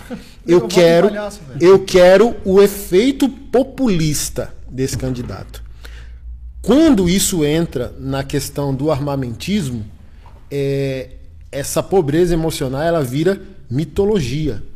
Ó, pra você ter ideia, veio uma moça aqui que é da igreja do pastor Silas Malafaia. Acho que todos aqui devem conhecer uhum. direto ou indiretamente. E eu estava ali, em uma dessas salas dos projetos, de bermuda, havaiana, tranquilão, tomando meu café, vendo o WhatsApp. E a moça olhando assim para mim, maravilhada. Ele que é o pastor. Pastor, que, que honra te conhecer. Meu Deus, Deus é bom, Deus abençoe tua vida. Pastor, eu achei que você andava com 20 homens armados. É, no Rio de Janeiro, a informação que corre é que o senhor anda com 20 homens armados, quase, e anda com um facão de um lado e uma pistola do outro. Então, olha, olha o que a pobreza emocional do latino-americano gera no seu subconsciente. Se quiser me contratar e pagar bem. Então, assim, ó, você pega o efeito é, pastor Anderson Silva posicionado em alguns projetos, valente em alguns assuntos, e a pessoa ela não vai se educar, ler, saber o que está acontecendo, qual o projeto dele, o que, que ele está fazendo, o que ele está fazendo. Não, ela vai reagindo em mitologias. Posso Isso... colocar duas coisinhas rapidinho? Sim. É, é, é o pastor hum. de Eli. As pessoas não querem ver o filme inteiro, saber da sua vida, da sua história, do seu espectro. Não, eles só sabem olhar uma foto chapada. E outra coisa é o maniqueísmo, né? O cara que é bonzinho é louro, ele é azul, tem um gato branco. O malvado, ele é pardo, ele tem um cachorro preto, ele é mau, ele é barbudo, ele é bruto. Maniqueísmo total, é só extremo. As pessoas não sabem ver gradações. Não sabem apreciar gradações. Se educarem. Onde que eu quero chegar com tudo isso? No assunto armamentismo. O, a mitologia e o folclore é por causa da ausência de educação teórica comportamental. Sim. Quem a obrigação na minha leitura de quem faz parte desse mundo é ser sóbrio, objetivo, enquadrar os excessos e aqueles que cometem esse excesso, ô oh, mano, respeita nossa comunidade, mano. Você tá maluco? O que, que você tá fazendo? Se você tem essa chance, essa oportunidade. Assim como eu tento moralizar meu povo evangélico, cobrando e cobro mesmo, qual o pastor tentando realinhar o negócio. Por quê? Olha, a, a sociedade brasileira não pode ficar olhando para o povo evangélico vivendo de mitologia, que pastor é ladrão, que pastor não sei o quê. Eu, a gente tem meses atrasados aqui do prédio social. Que mitologia é essa que pastor é ladrão? Onde que está o dinheiro que eu roubei? Porque se tivesse roubado, tinha pago o aluguel do, do prédio, sabe? Então é obrigação minha moralizar meu povo, quebrar a mitologia, educar. Através de procedimento, escolhas, comportamento, lucidez, evitar o, o, os excessos e é, por aí vai. Efeito colateral. Tudo isso para fazer a pergunta de um milhão. Temos que lutar a todo custo pelo nosso conceito de liberdade. Armamentismo e o direito legal a ele é um exercício de liberdade, concordo com Daniel. Efeito colateral. O cara quinta série, o cara Mobral, o cara, sei lá, bolsominion, e aqui não é uma crítica ao Bolsonaro, é o cara idiota, que é órfão e ele reage ao populismo dizendo, ah, sou bolsonarista. E é idiota, nunca li um livro sobre conservadorismo, não sabe nem do que está falando. É a mesma coisa de dizer, sou evangélico, leu a Bíblia, leu cinco livros do, sobre o cristianismo. Não, então, cara, por favor, senta e aprenda. Relaxe, calma aí. Temos que lutar a todo custo para a sociedade nos vê, baixar a guarda e a gente cada vez mais escalonar até a gente chegar no âmbito legislativo e lutar por leis? Ou é muito mais com um caminho do Benê? Ah, eu não quero ir direto para as leis. Vou começar nos hábitos. Nos pequenos hábitos, o indivíduo, outro indivíduo, o lar, a família e por aí vai. Por quê? E é um temor, né? Real de todo cara que é prudente. É lutar para baixarem todas as guardas e a gente estabelecer uma cultura armamentista no país. Como lidaremos com o efeito colateral do cara quinta série?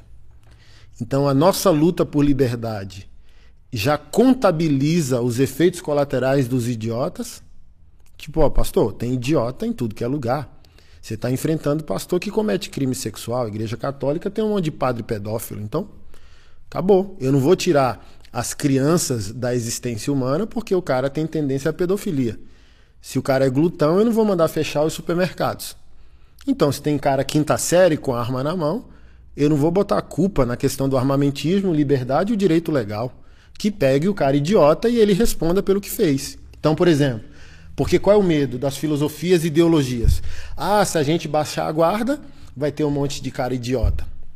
É, agredindo suas esposas, é, reagindo na rua por qualquer besteira e matando o povo, por aí vai.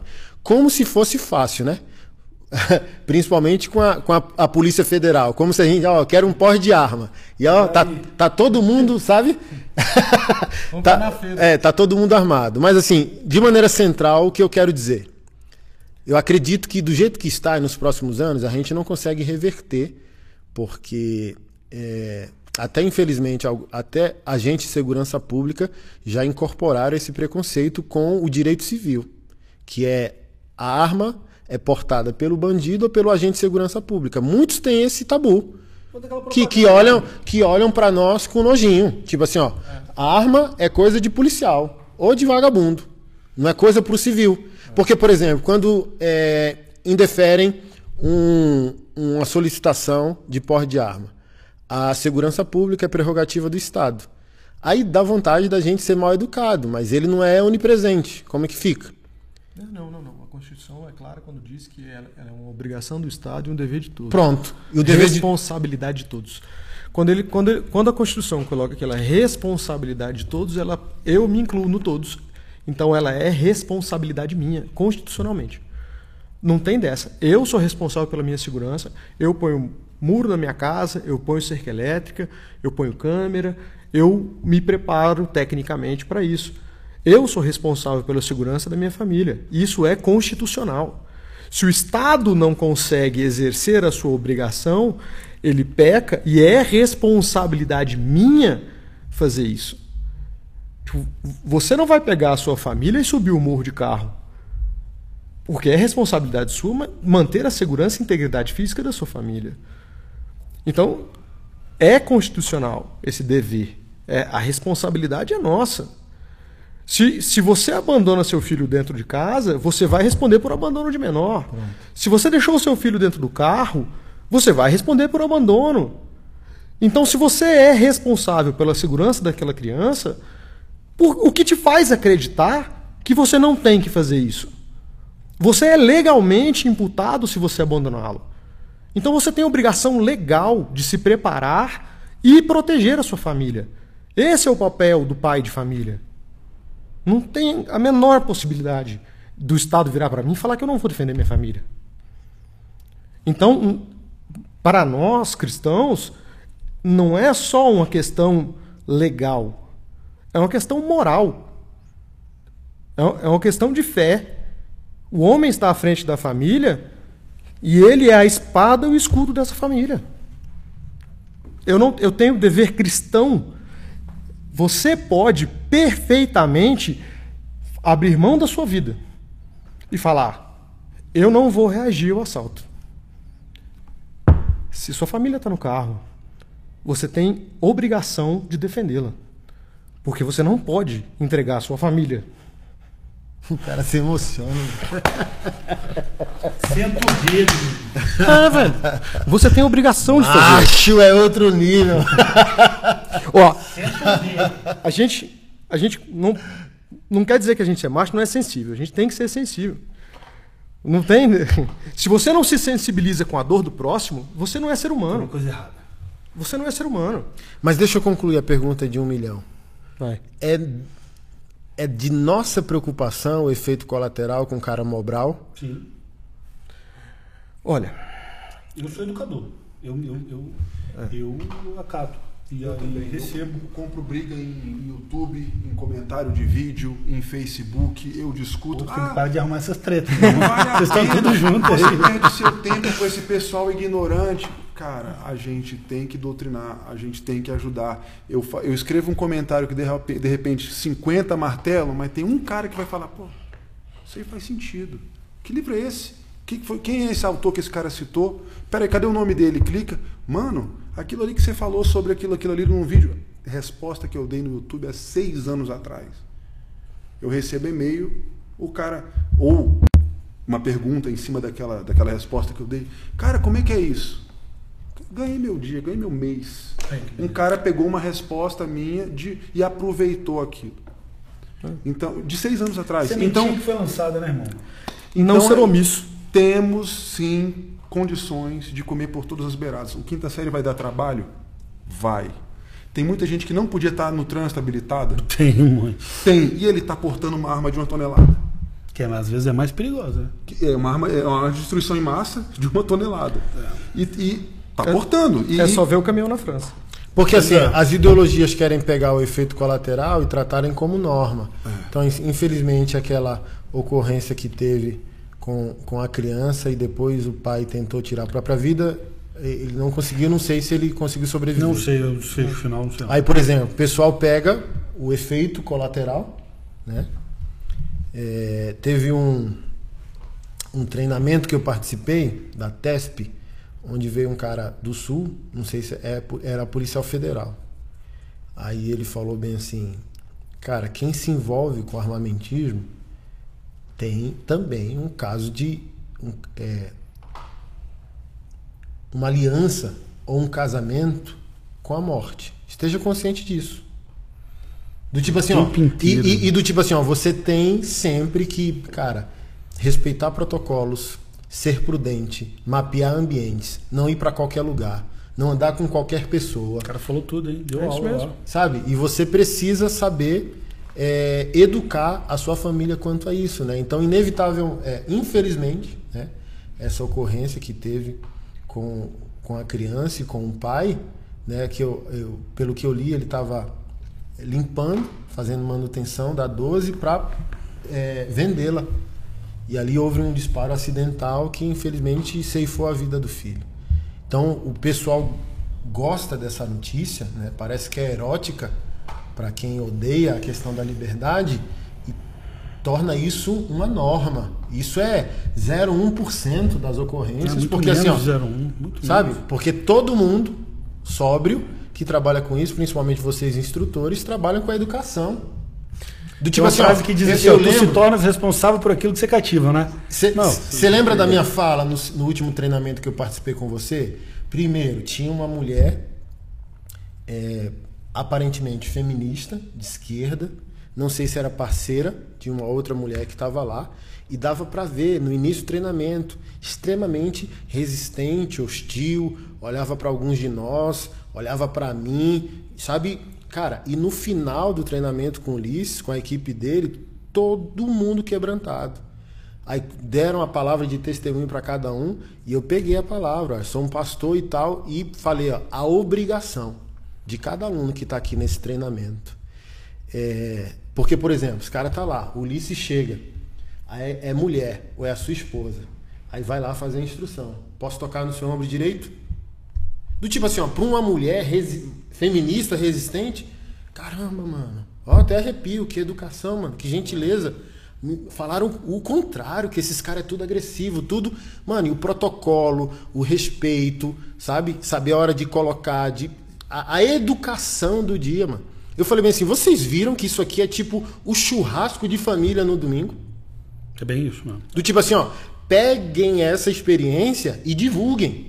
Que a questão do armamento e tiro não é um inferno que estão falando. É um ambiente de respeito, de amizade, de fraternidade, de comunhão, de educação, de família. Não à toa a gente tá aqui, né? Entende? Então, assim, é, infelizmente, né? A gente está lidando com o ser humano e, e, acidentes acontecem, né? Coisas ruins acontecem. É igual a, a questão, assim, ó. Eu, eu, eu postei o, o, meu luto e lamento com a ocorrência dos dois policiais rodoviários federais. Eu falei, não é nobre eu tratar esse assunto agora. Porém, eu quero voltar nesse assunto um dia. Porque, por exemplo, eu sei que o cara mal parece que tem um demônio da guarda. Tem um anjo da guarda para o homem bom Bem. e o demônio da guarda para o homem mau. E ele parece que tem uma força demoníaca. Mas assim, ó, vamos lá agora falar de responsabilidades institucionais. Não digo que é o caso. Mas, por exemplo, a gente adentra como civis nesse mundo e, ah, tenho ah, minhas armas, tenho não sei o quê, e para de se educar, para de respeitar protocolos, banaliza, aí às vezes está em casa, aí está na roda de amigo, aí se acha macho, aí a arma é a extensão do pênis, aí começa a ficar de bobeira. Quantos, quantos vídeos de acidente imbecil tem com, com os caras é, com, com armamento? E na questão dos agentes de segurança pública, o quão a instituição está preocupada com os protocolos, com a manutenção é, da segurança, do uso adequado. Do tipo assim, ó, será que a PRF investe quantas vezes por ano na questão da retenção e contra-retenção? Como que um cara consegue ir contra dois policiais, desarmar e usar? Não digo que foi isso, porque a gente não tem noção de toda a ocorrência. Mas uma pergunta clássica: é preocupação das instituições como o agente de segurança pública se porta, faz manutenção, sabe? É aquilo que você falou no início, do tipo assim, ó, o agente de segurança pública está limitado, porque às vezes a própria corporação não tem um fundo eficaz para aquele treinamento. Então o cara tem que fazer por fora, a, a, por fora, a parte. Então, por exemplo, né? A, você fez, acho que mês passado, um treinamento, né? Foi. Mais um treinamento de retenção e contra-retenção. Está no protocolo? Está na rotina do treinamento desse agente de segurança pública? Porque, por exemplo, se o, o, o cara fosse para cima de um, qual o treinamento eficaz que o outro tem para evitar essa ocorrência? Um, um monte de, de perguntas e, às vezes, pontas soltas que a gente esquece. Então, assim, ó, tá vendo?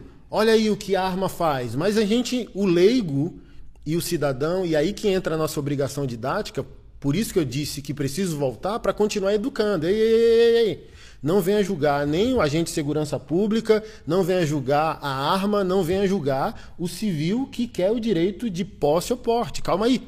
Há um monte de protocolo, treinamento, porque existe um instrutor de armamento e tiro para a educação do uso de armamento e tiro no exercício, na manutenção e na guarda daquele equipamento. Então, assim, ó, muitas outras perguntas devem ser feitas antes de se julgar um incidente.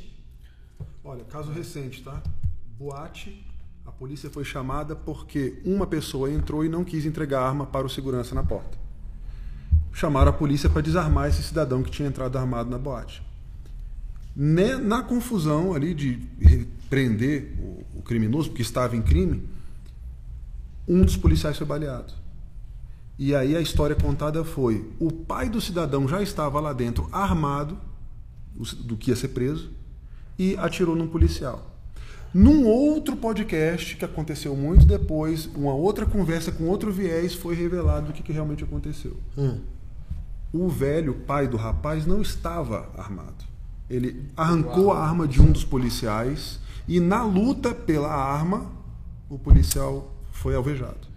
Então, o policial que inicialmente contou a história, ele meio que não revelou aí a origem da arma. Ele deu a entender que a arma já era de posse do agressor.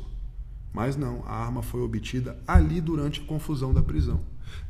É muito importante o curso de, de retenção contra retenção. São muito importantes os cursos de defesa e são extremamente negligenciados. Já viu que ele vai, tem, né? Não tem o romantismo do Rambo. Tem mesmo não. Não, tem não é para onde vocês estão fazendo? Não, é... é como a gente participou recentemente do curso do Charneski, o mestre Charneski já vem há Feio pra anos. caramba, misericórdia. Não tô julgando. É, o Charneski comumente vai em diversas unidades, ele já foi em todos os estados brasileiros, É, alguns estados ele já foi em todas as instituições oferecendo gratuitamente o curso dele aos policiais. Tá? Uau. Então é um cara fantástico nesse ponto. É, Aí ele vai vir para Brasília? Não, ele vai montar um curso de instrutores da, da técnica dele de retenção e contra-retenção, chamado Agogê. Você lembra do Agogê? Claro. sim. E vai ser a segunda edição, né? Ele fez É a edição em segunda edição. 2020, se não me engano. Foi o ano Ainda esse passado, ano? 2021, e vai ter esse ano agora. Foi ano Onde? passado, né? Foi ano passado. Base Armalite. Base Armalite e Tu, São Paulo. Vai ser no W2C ou não? Não, Não. vai ser no mesmo local onde acontece o W2C. Vai para novembro, dezembro? Em é a agosto, última né? semana de agosto. Pô, tá fazendo jabá pra ele, a gente vai ganhar desconto Opa! troços? Final de É semana ou semana? Uma semana inteira. É uma semana inteira Porrada, paulada. tiro, porrada e bomba, irmão. É, paulada. Né? Só quem já fez esse curso sabe. É. É uma etapa pesada. Vocês vão? Eu já fiz isso, a gente já fez esse curso, é, o É, curso gente- de retenção e contra-retenção, Isso, né? eu vou pro Agogê com certeza, já, já estou inscrito. Ah, porque é o cara que vai. Vai se tornar instrutor. Ah, É, ok. para ser instrutor disso. É, Aí já tem que ser instrutor de tiro. Não necessariamente. é um curso de instrutor de tiro focado para retenção e contra-retenção. Aí um cara como eu que não é instrutor pode? Pode. Pode, vamos falar lá com o Charneski. Fala Tranquilo. lá, intercede por mim. É, Normalmente é cas- casca grossa, preta de jiu-jitsu, preta de karatê, os pessoal do Muay Thai. Normalmente o pessoal que vai para fazer esse curso já tem uma, uma história de, de, de luta. É, é, um- é muito complexo a gente falar só da parte de treinamento, porque o treinamento é oferecido, mas a gente tem que falar também de equipamento. Qualidade de coldre, qualidade de tudo, irmão. o coldre quebra. Por quê? Infelizmente, é, é feito num processo licitatório. E a gente compra o que é Mais mais barato. barato. E aí você vai falar que aquele coldre que o cara tá portando a arma dele suporta 300 kg de pressão, não suporta. Ele quebra, ele abre e solta. Então a arma sai do coldre. Então, eu não posso dizer naquela ocorrência, por exemplo, do PRF, Mas eles estavam usando o coldre. ele estava usando coldre coxa. Então, e aquele da. Quebra. Aquele famosão lá. O Que é- policial também pode já vir com a arma destravada, coldre aberto, para facilitar Ó, a abordagem. No último curso que Também teve acontece. com o pessoal da polícia, de 10 coldres, 8 quebraram. Então, é aquele É, americano sim. lá, bonzão, carão. Não, Não, mas eles não estavam não com o americano, não. Inclusive. fala a marca não, que já se viu que você tô pensando, não fala não, que já Não, deu já, já tô quieto. Ah. É, a gente. Essa guerra não é nossa. Nessa guerra não é nossa, de, de qualquer forma, tem que esperar. Porra, essa guerra não é nossa, o caralho, essa guerra é minha também. Baralho? Tu quer jogar baralho? Meu irmão, os caras são bravos. hein? Meu irmão, para de ficar arrumando essas tretas. Leone, É, Leone, essa essa Ainda confusão. bem que você tá do lado certo aí, ó. A treta é deles. irmão? Mas é, o te falo assim, ó, Noivale, onde- a O gente sabe o ponto, que. O ponto é. O equipamento faz toda a Toda diferença. diferença, e o, o policial que não importa a porcaria do coldre, que aguenta mais de 300 quilos, está sujeito a isso. E a gente tem que ver quanto vale a vida dele, né, irmão? É. Ah, isso é o que a instituição me dá. Pô, e tua vida vale quanto? Aí tu não vai comprar. Se, se você for, se você prestar atenção, todo, todo mundo que faz parte de, de tropas de é, operações especiais investiu muito do próprio bolso para estar lá. Ok. É, se você se você está nessa profissão por vocação, você vai investir no seu treinamento, no seu aperfeiçoamento e no seu equipamento. Exatamente. Isso faz, irmão. isso faz todo, toda a Pô, diferença tu na não vai sua trocar vida. arma, porque a arma é institucional. Troca. Não, não pode. Se tu é PM, tu vai usar CZ hoje em Brasília. Se tu é policial civil, você vai usar Glock. Arma- Tô dizendo assim. Arma de serviço. É, mas arma ele de falou, serviço. Ele falou de, É. de batalhões especiais. É, Mas não. batalhões especiais hoje em Brasília, por exemplo, então, um, um usa Glock e o, e o restante está tudo usando CZ. Duas excelentes marcas. Tá falando Aí a de gente até entra nos. Não, mas essas marcas a gente não tem problema. É. A questão é: a instituição me dá uma arma, um bom equipamento, como são hoje? Hoje eu acho que a gente está bem servido. Eu acho que sempre teve, né, mesmo? Se você não tiver manutenção, É. enfim. Aí o cara não dá manutenção Você na pega o cara não que dá manutenção no equipamento. um ano sem dar tiro. falando da bovina lá que, que disparava sozinha, isso, aquilo, outro. Aí teve problema agora com a CZ. Então é o quê? Pô, pode ser que tenha problema no equipamento? Pode ser. Mas os caras também não se capacitam para fazer manutenção. A PM aí teve esse problema agora com, com esse novo equipamento CZ. E agora? Vocês vão falar o que, meu irmão? Não adianta te dar uma Ferrari, se você não fizer manutenção nela, tu não vai andar direito. Entendeu? Aí a instituição me dá um coldre que não presta, eu vou ficar. Não, eu posso mudar. Aí, aí Eu não vou esse é mudar pra outro ponto. morrer? Esse é outro ponto. Esse aí é a galera que entra para ser funcionário público. Ele não entra Ah, na polícia por vocação. O cara quer ser servidor público. Aí ele participa de concurso, concurso, concurso, concurso. Passou Passei na na, polícia. polícia. Daí o cara vai lá e toma posse. Aqui o que você sabe fazer? Nada. Mexer no computador. Pô, meu irmão, aqui é tiro porra de bomba. Tu vai ter que ir lá e prender o Não, cara. não vou, não. Pá. E na informática você não vê a pessoa. E os caras que Ah, estão na eu viatura? uso- E os caras que estão na viatura, tudo assim, ó. É, não. Caralho. Na informática você vê, eu uso o notebook que me dão, que é lento e trava muito, e você vê os empolgados, os profissionais que investem num notebook caro com dinheiro do bolso para trabalhar melhor. É, é a mesma coisa em qualquer Depende profissão. do teu objetivo, né? É a mano? mesma coisa. Não, que- depende tá do mais na, tá no espírito. Depende da tua vontade de viver. É, a, diferença, a diferença é que o cara do notebook Perder, não vai morrer levar- se não o equipamento dele Mas eu tô falhar. falando- Eu tô Levar, falando do tirar minha arma nem ferrando, É, né? nem fudendo. Fala essa palavra feia. Arranque meu braço, não leve minha Meus arma. amigos, chegamos ao limite. Massa. Foi muito bom. Não dá pra zerar os assuntos, a gente precisa do episódio 2. Ixi. Tá aí.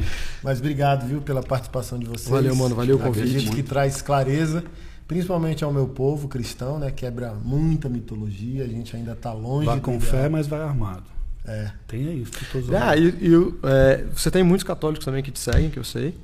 Pô, tem É. pessoal lá nos Estados Unidos mandou mensagem. Caraca, eles tinham um tempão que eu não te vi, eu vi com o pastor antes. Eu falei, caraca, velho, mas eu não faço as tretas que ele faz, não. eu não tenho essa coragem toda, não. Eu, e, e- e só pra pra colocar, tipo, um, um nivelamento aqui, é todo cristão. Meu pai também atira, tem carabina, pistola, e vai pro stand comigo. E não importa a sua origem. Cristão tem que proteger o seu templo. Vai com fé, mas vai armado. Orar e vigiar. Exatamente. É isso aí. Não é não, pastor? Pergunta que eu não esqueci de fazer. A, que- a criança com 14 anos, o que a lei diz e ah, como é? Ele pode participar da prática do tiro esportivo com autorização dos pais. Nos meus cursos, por exemplo, menor de 14, é, até 14 anos, ele pode fazer, porque a legislação permite, e eu ainda peço que um dos responsáveis esteja presente. Tem que ter um documento, não obrigatoriamente registrado em cartório, que a legislação nem fala isso, né? Não. Mas ele assina ali um documento. pra evitar dor de cabeça, evitar, é. claro, meu irmão, tá doido. Pro- pro- E o pai e a mãe tem que estar, né? Um dos dois. É, para a criança se tornar um atirador esportivo, ter o seu CR, é, ela precisa do documento assinado por ambos os pais, registrado em cartório. Ela precisa da presença do maior responsável. É, o CR dela tem validade de um ano e tem que ser renovado sempre. Ela tem que estar associada a, um, a uma entidade de tiro esportivo, não só, por exemplo, um tiro de caça. É, eu recomendo que coloque as crianças dentro do esporte, se esse é realmente o objetivo, então que coloque ela dentro do esporte e, e que acompanhe. Hoje no tiro esportivo na, na, na, na CBTP nós temos alguns casos de pais que vão competir junto com seus filhos.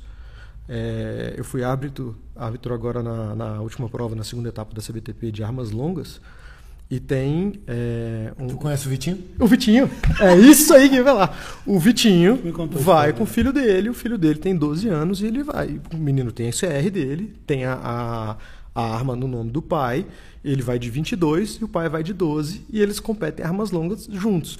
É um esporte familiar. Não precisa da autorização do juiz. Precisa. Para tirar o CR da criança, vai ter uma, uma burocracia a ser cumprida no, no- na vara da infância. Mas é uma, é uma- Como tudo no Brasil, tudo é burocrático, é, é, é possível fazer, não é, algo, não é algo inviável, mas é burocrático para desestimular.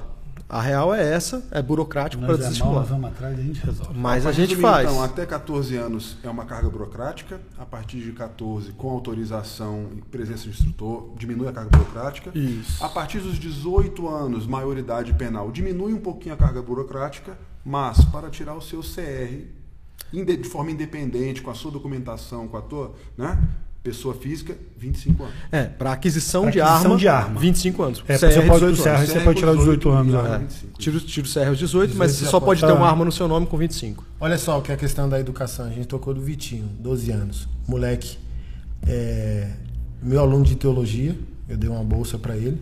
E um dia ele apareceu na igreja, no culto do maçonaria, para me dar uma das dos objetos mais importantes da vida dele por gratidão. Imagina, um moleque com 12 anos é homem, mano.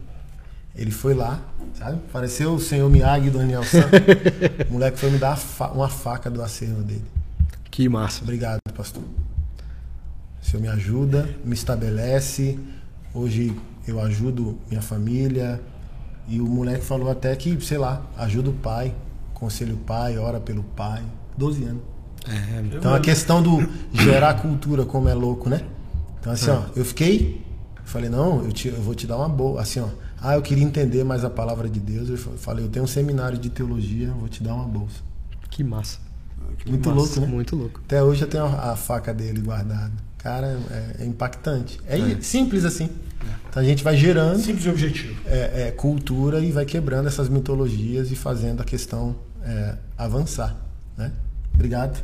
Deus Valeu, abençoe. mano. Obrigado. Amém. Pessoal, obrigado, viu, por nos, nos acompanhar. E a gente se vê no nosso próximo episódio. Deus abençoe. Espalhe esse conteúdo aí. Tretas e diálogos.